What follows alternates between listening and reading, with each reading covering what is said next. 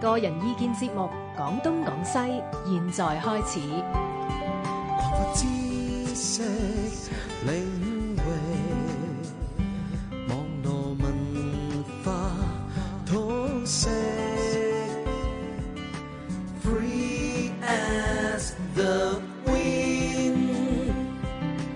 廣東廣西。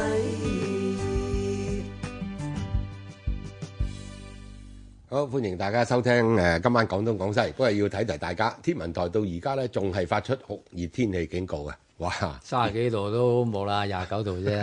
但係不過但係今仲日係今日中午真係哇熱到嗌救命啊我出去就喺海邊散步，三十四度，啊，中暑都似真係。快啲你有冇走擔遮啊你擔遮大帽， 擔遮大帽都頂唔到啊齊晒都唔得，唔得仲要樹蔭都唔咁你掂。要學下許晶咁啊，唔唔可能散你要都唔得你要飛埋許晶嗰個頭髮先得。唔啊散山個胃頂住，哦山部個頭頂住，得兩害取其輕係啦，啊三把遮散都得嘅。今年今年個酷熱天氣真係攞命 啊，陸續有來啊！嚇你你唔好睇大暑小暑過咗，係啊嗰啲抽老虎先緊要啊！哇！而家八月噶咯抽老虎先緊要喎，啊！仲要嚟啊！梗係唉，好啦，嗱，今年咧就好得意啦，就係因為逢逢八之年就好多。嘿幾多年制幾多年制嘅，係啊唉係啊係啊，我哋又講過大躍進六啊年制啦，又土法煉鋼啦，又金門炮戰啦，今次輪都輪到最長遠啦，呢個第一次世界大戰嘅百年，啱結束啱百年結結束束啊，係結束百一年，九一八、二零一八，係咁呢一百年咧，我我哋作為老百姓啊，應該反思下。係啊，咁就就我嚟講啊，嗯誒、即係懂事開始，嗯，就聽見第三次世界大戰呢個 名詞不斷咁樣湧現。係啊，咁仲有冇嗰句包名括句啊？嚇誒係咪？我唔記得咗係羅素講定邊個講啊？第三次世界大戰就係大家拎住啲木棍嚟打啊唔嘛，係唔係 唔係，佢唔係咁講嘅。嚇佢佢話誒第三次世界大戰打完即係點打係就冇人知，但係第四次世界大戰我就知。哦就係就大家只拎能住，夠用木棒同石頭打啦。咁因為已經炸到冇晒，即係人類個文意明思，即冇係晒喺。核大戰之後，餘生已經剩剩翻唔多啦咁解。係但係我我哋咁多年，即係六十幾年嚟咧，誒、都仲算係生活喺和平嘅環境當中。嗯啊誒戰爭有，不過唔喺我哋度打，啊，即係成日都係睇睇睇電視嘅啫。咁都要反思下，即係點解一百年前會發生嗰次咁樣嘅空前嘅慘絕人寰嘅係人類互相廝殺。係頭先先同馬恩賜請教，我話到底為乜 呢？啊咁一陣可以請呢個許許許晶晶博士講講啦講 講，你作為一個誒、呃、戰爭集團嘅一哥統帥，嗯你係點思考嘅？即係打咁啊，嗯個決心係點落嘅？到到底你根據什麼？